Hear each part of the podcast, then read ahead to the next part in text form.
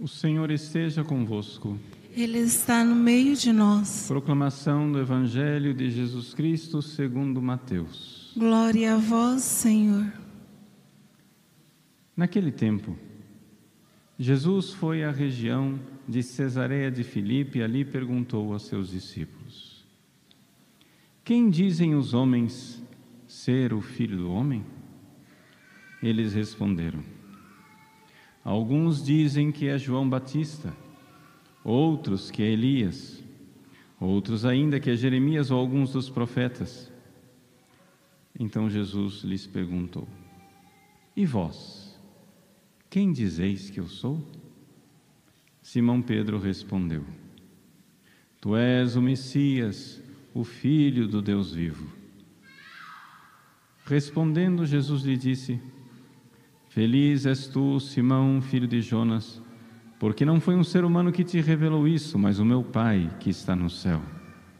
Por isso eu te digo que tu és Pedro, e sobre esta pedra construirei a minha igreja, e o poder do inferno nunca poderá vencê-la. Eu te darei as chaves do reino dos céus. Tudo o que tu ligares na terra será ligado nos céus, tudo o que tu desligares na terra será desligado nos céus. Jesus então ordenou aos discípulos que não dissessem a ninguém que ele era o Messias. Palavra da salvação. Glória a vós, Senhor.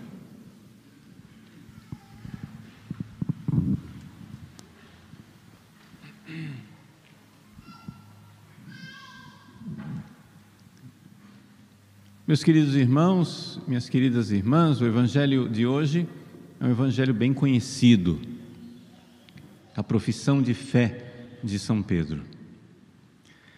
E Jesus, nesse evangelho, diz que Pedro, Simão Pedro, tu és Pedro, e sobre esta pedra edificarei a minha igreja. Em cima de que pedra é construída a igreja? A igreja é construída em cima de uma pedra fundamental que é a fé. O que quer dizer isso? Isso é dizer muito, mas não é dizer nada, se a gente não para para pensar. Que é o seguinte: nós, seres humanos, fomos feitos, nós viemos a este mundo não para duas coisas, para uma única coisa nos unir a Deus através do amor. Nós temos só uma finalidade: você não nasceu para casar, você não nasceu para ser freira, padre, você não nasceu para ser solteiro, para aproveitar a vida, para ser rico ou para ser pobre. Você nasceu para uma coisa só: se unir a Jesus.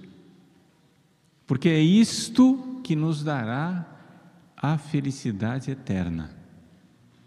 Deus que habita no alto dos céus, ele veio nos buscar, veio nos resgatar, por quê? Porque é impossível para o homem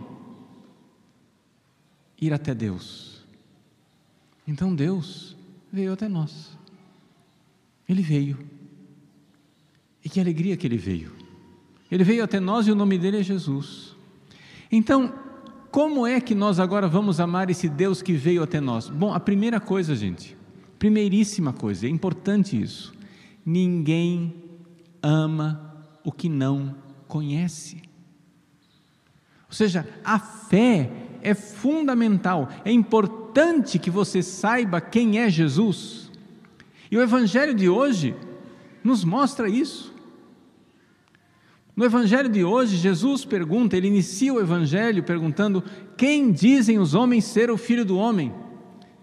E fez uma espécie de pesquisa.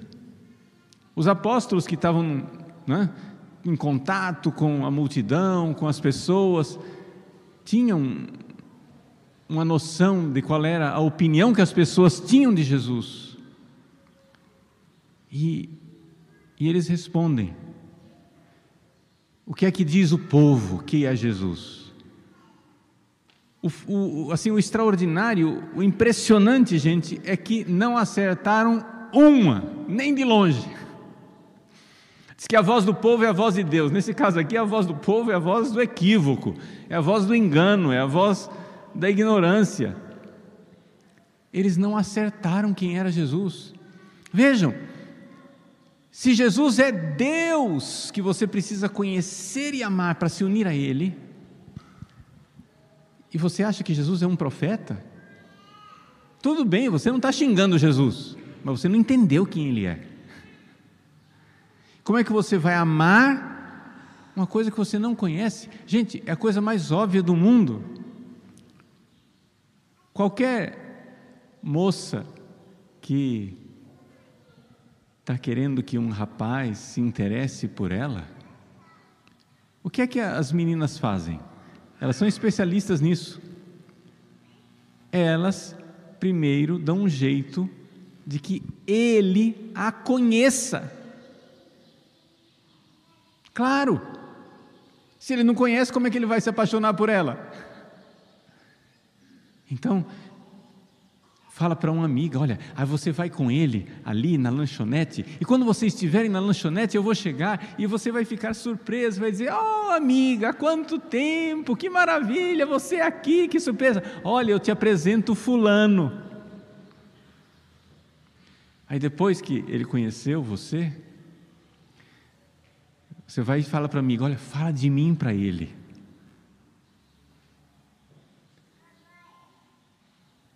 Aí depois você dá um jeito de esbarrar com ele no corredor, de puxar assunto, aí de trocar telefone, e, e etc e tal. Aí você começa a mandar mensagem, aí você começa a fazer perguntas. Veja, o que é que essa menina está fazendo para o rapaz se apaixonar por ela? Ele, ela quer que ele não tire ela da cabeça. Aqui, da inteligência. Aqui. Ela quer que ele não se esqueça dela, porque se ele se lembrar dela e pensar nela, e pensar bastante, e pensar o dia inteiro, e pensar muito, vai acontecer por consequência que é possível que ele se apaixone. Vejam, tudo é edificado em cima da fé, tudo é edificado em cima dessa virtude da fé, que é uma virtude intelectual. O que é a fé? A fé é a virtude pela qual, por uma graça de Deus, eu vejo algo de Deus. Eu conheço Deus mais de perto. Se você está ouvindo essa pregação e ouvindo assim, ah, vamos ver o que é que esse Padre Paulo diz, e você está simplesmente ouvindo com interesse, sei lá, de curiosidade, que pena. Mas você está ouvindo com fé, se você está ouvindo assim, ele vai me falar de Jesus. E você, ouvindo falar de Jesus, ouvindo, você Veja que você está tendo uma oportunidade de conhecer mais Jesus, de estar mais perto dele, de, de saber quem ele é. Como aquela pessoa que quer se apaixonar, eu quero me apaixonar por Jesus. Eu quero que Jesus seja o amor da minha vida. Eu vim nesse mundo para Jesus, por Jesus, por Cristo, com Cristo e em Cristo. Eu não vim para outra coisa a não ser me unir a Ele. Mas como é que você vai amar Jesus se você nunca pensa nele? Se o seu reflexo automático o dia inteiro está no WhatsApp, se o seu reflexo automático o dia inteiro está no Facebook, no Instagram, toda hora olha no celular, olha no celular, olha no celular. Gente, se todas as horas que você olha no celular você pensasse em Jesus para amá-lo, você já seria um grande santo. Deixa eu dizer para você, é que você nunca parou para contabilizar. Mas, em média, as pessoas olham para o WhatsApp, para as redes sociais, para é, é, o seu celular durante o dia centenas de vezes por dia, centenas. Depende dos casos mais graves ou menos graves, mas as pessoas, se você pensasse em Jesus centenas de vezes por dia, com fé, Jesus, eu quero vos conhecer. Jesus, mostra-me, mostrai-me o vosso rosto. Do jeito que você está esperando aquela, você manda aquele oi no WhatsApp e fica esperando a resposta. Do jeito que você olha no WhatsApp, toda hora pergunta: vai responder? Não vai responder? Aqui, ah, mas não respondeu ainda. E se você tivesse essa atitude para com nosso Senhor, e dissesse: Senhor, eu quero vos conhecer. Jesus, peça a Jesus que Ele acenda uma bolinha de notificação na sua alma. Que vem aquela notificação, toda hora. Nossa, Jesus. Mas para isso, meus queridos, nós precisamos elevar a nossa inteligência na direção daquele que nós queremos amar. E na direção da fé, do ensinamento verdadeiro da igreja, não de você achar que Jesus é quem você acha que ele é, não de saber quem ele é, porque Deus, verdade infinita, nos revelou quem é Jesus. Sobre esta pedra edificarei a minha igreja. Ou seja, você vai ser construído interiormente, você vai crescer interiormente. Mas se você nunca pensa em Jesus, como é que você vai amá-lo? No que é que você pensa concretamente todo dia, o dia inteiro? Põe no cronômetro, começa a fazer estatística se dê conta.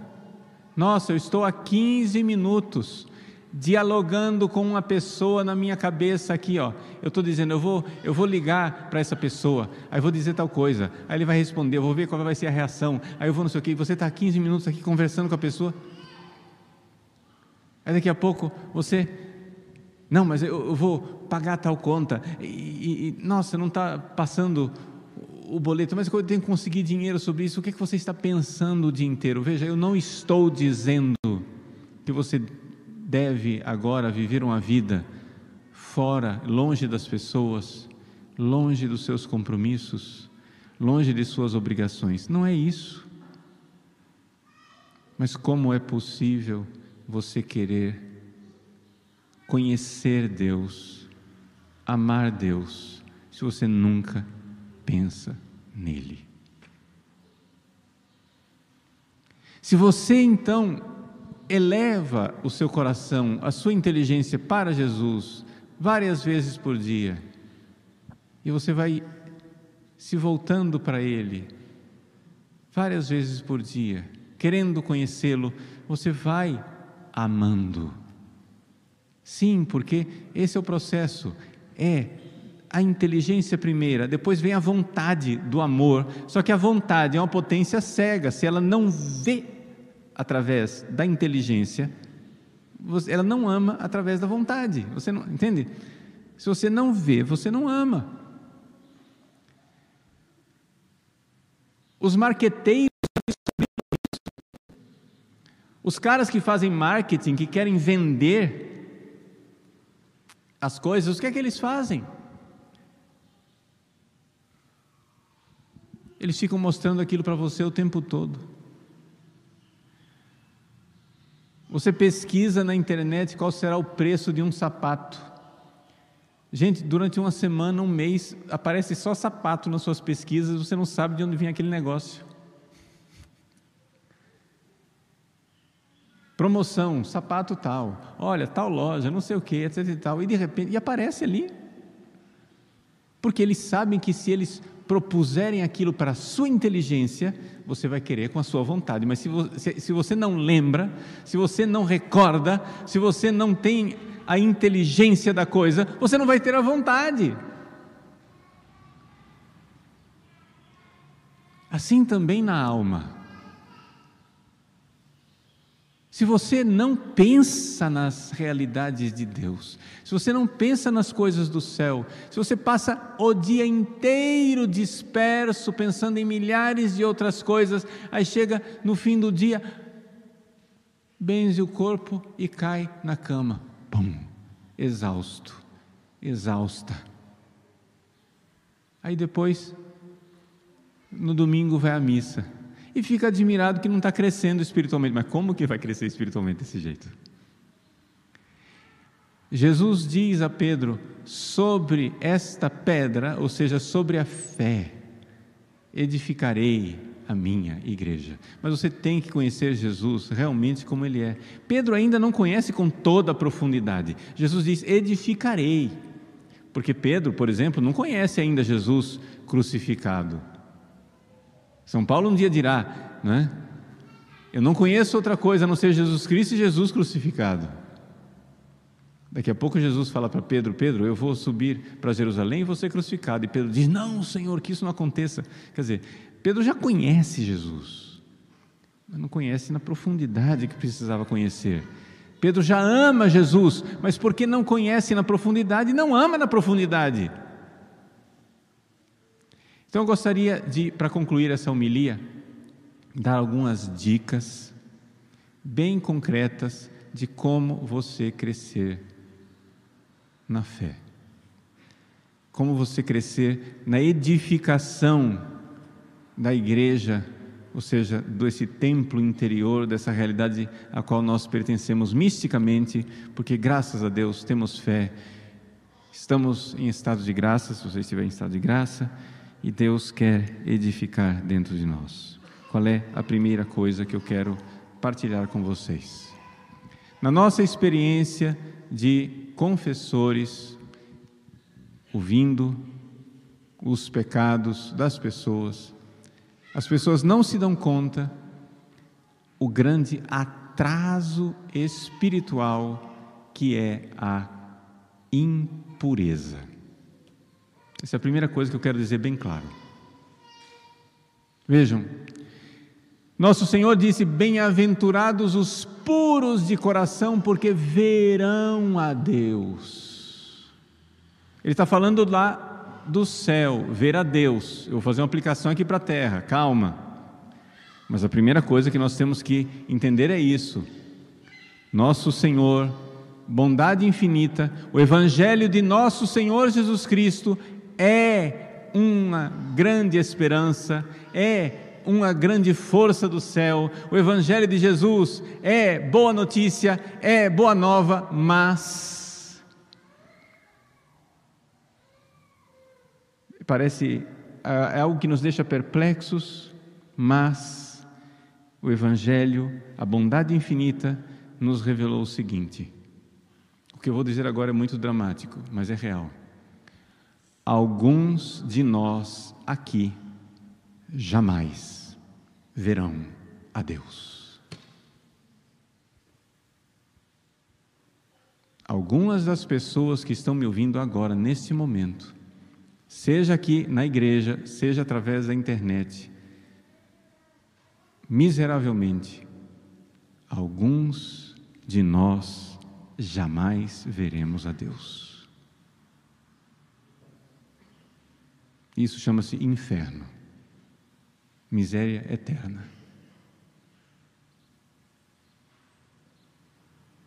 Por isso, precisamos nos esforçar, precisamos fazer de tudo para que as pessoas saiam do caminho da ignorância, do não conhecer Jesus, do não amá-lo e não servi-lo. Agora vou fazer a aplicação que eu disse. Jesus disse: Bem-aventurados os puros de coração, porque verão a Deus. Jesus se refere ao céu, sim, mas também aqui à terra. Como é que eu posso ver Deus aqui na terra? Pelo ato de fé. E o ato de fé acontece na oração. Aí a pessoa diz, Padre, eu rezo, mas não funciona. Claro. Com a impureza que você vive, como é que você vai? Vê Deus na oração? Não vê. Mas, padre, eu não estou fazendo nada de grave.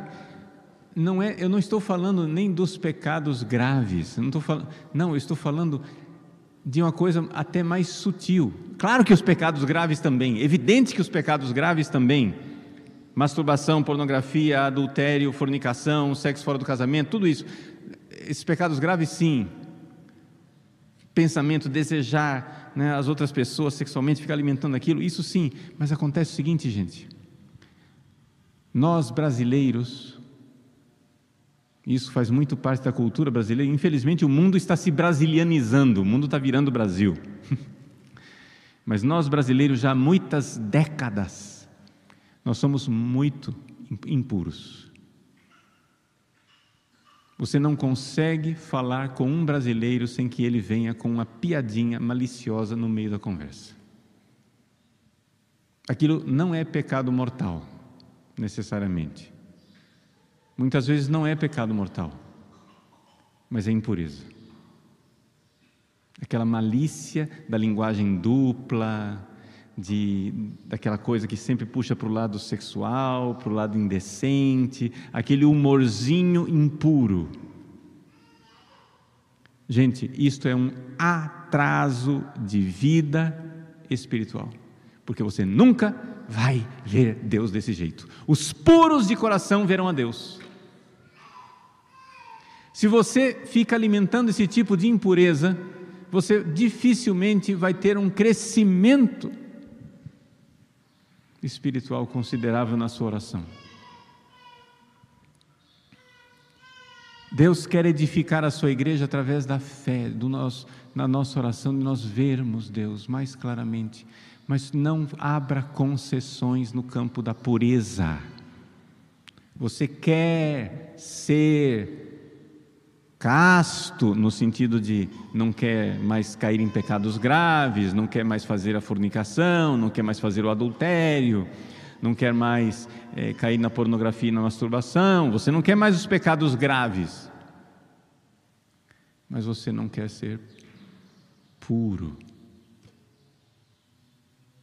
Por exemplo, pensamentos, olhares, palavras que você não pronunciaria na frente de Nossa Senhora.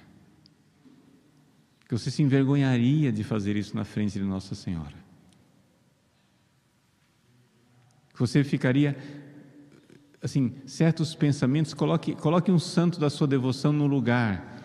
Você imagine qual seria a reação de horror de Santa Teresinha, qual seria a reação de horror de um Padre Pio qual seria a reação de horror de São José diante de certos pensamentos, certos olhares, certas sugestões, certas palavras? E não é puritanismo, gente. Não é puritanismo.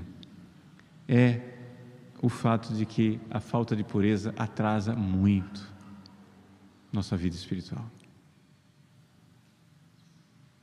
Então, eu estou aqui dizendo uma coisa sutil que vai não da direção dos pecados graves. Os pecados graves, é claro, mas aquela sensualidade subjacente,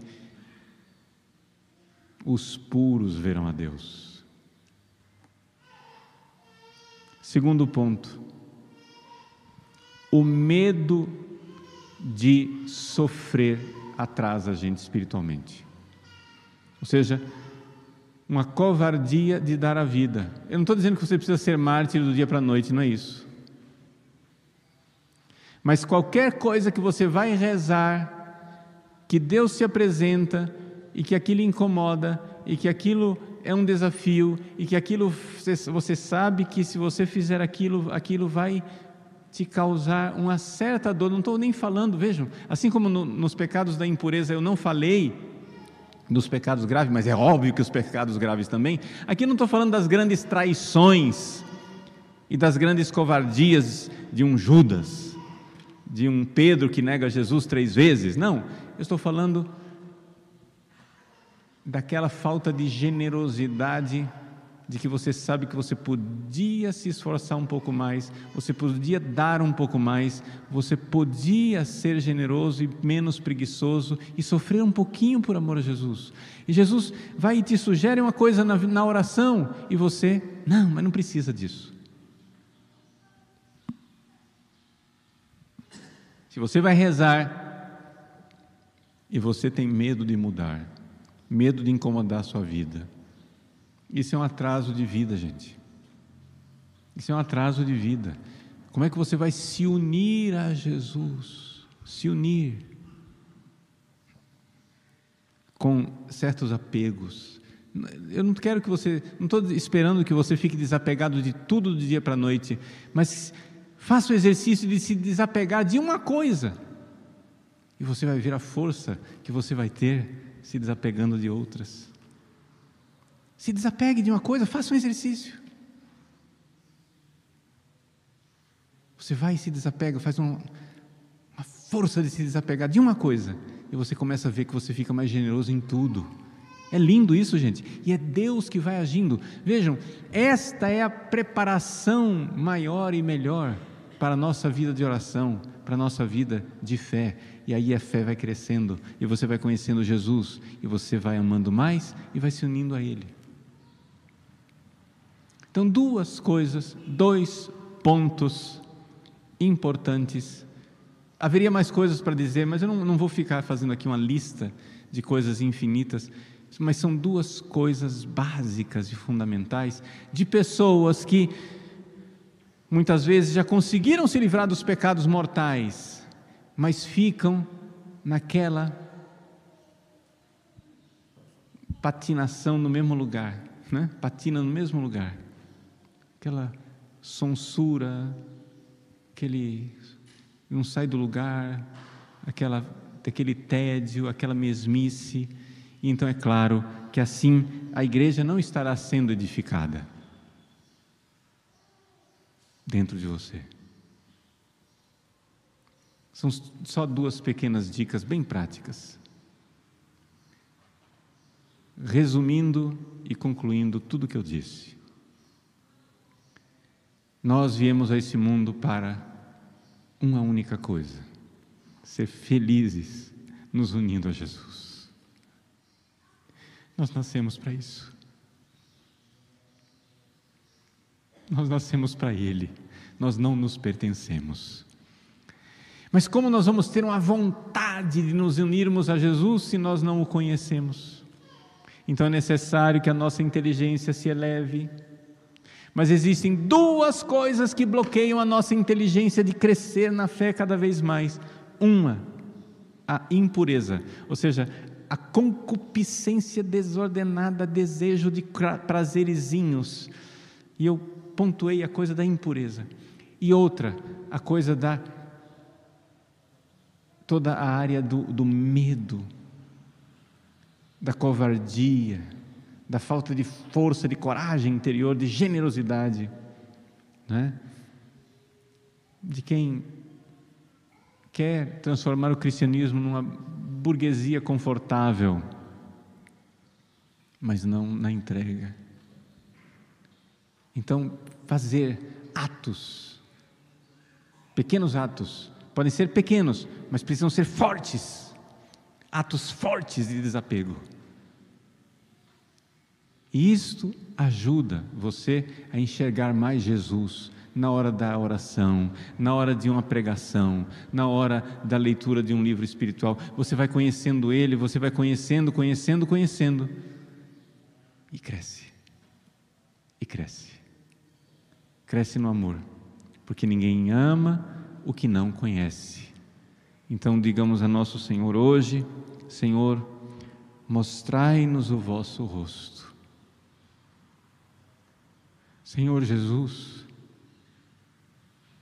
vós viestes do céu para nos dizer que nós estamos correndo o grande risco de jamais ver Deus. Sim, nós, católicos, haverá católicos de missa dominical que nunca verão a Deus haverá padres que nunca verão a Deus. E, no entanto, Senhor, nós queremos ver, vos contemplar face a face, já aqui na terra, através da fé. Dai-nos a graça de iniciar o processo de edificação de vossa santa e inexpugnável Igreja, para que as portas do inferno não prevaleçam. Retirai, Senhor, e afastai para longe de nós todo espírito maligno, especialmente o espírito de impureza, o espírito de falta de generosidade, de covardia, de comodismo, para que nós possamos vos seguir com determinada determinação e buscar o vosso rosto aqui na terra para vos contemplar eternamente no céu. Amém.